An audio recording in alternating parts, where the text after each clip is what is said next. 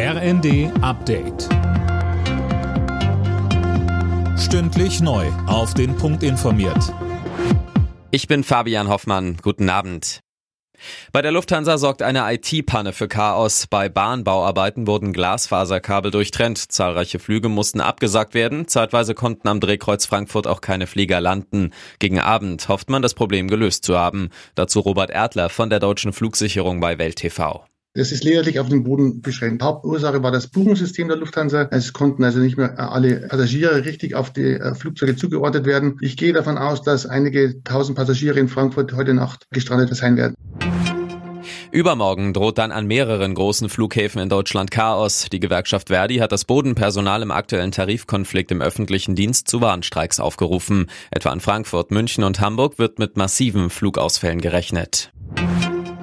Bundesbeamte, die sich als Extremisten entpuppen, sollen künftig schneller aus dem öffentlichen Dienst entfernt werden können. Bisher waren dafür langwierige Gerichtsverfahren nötig. Ein Gesetzentwurf der Ampel sieht vor, dass die Behörden selbst die Entlassung anordnen sollen. Bundesinnenministerin Nancy Faeser. Künftig sollen sämtliche Disziplinarmaßnahmen durch Verfügung der Behörde ausgesprochen werden können, einschließlich der Zurückstufung, der Entfernung aus dem Beamtenverhältnis und der Aberkennung des Ruhegehalts.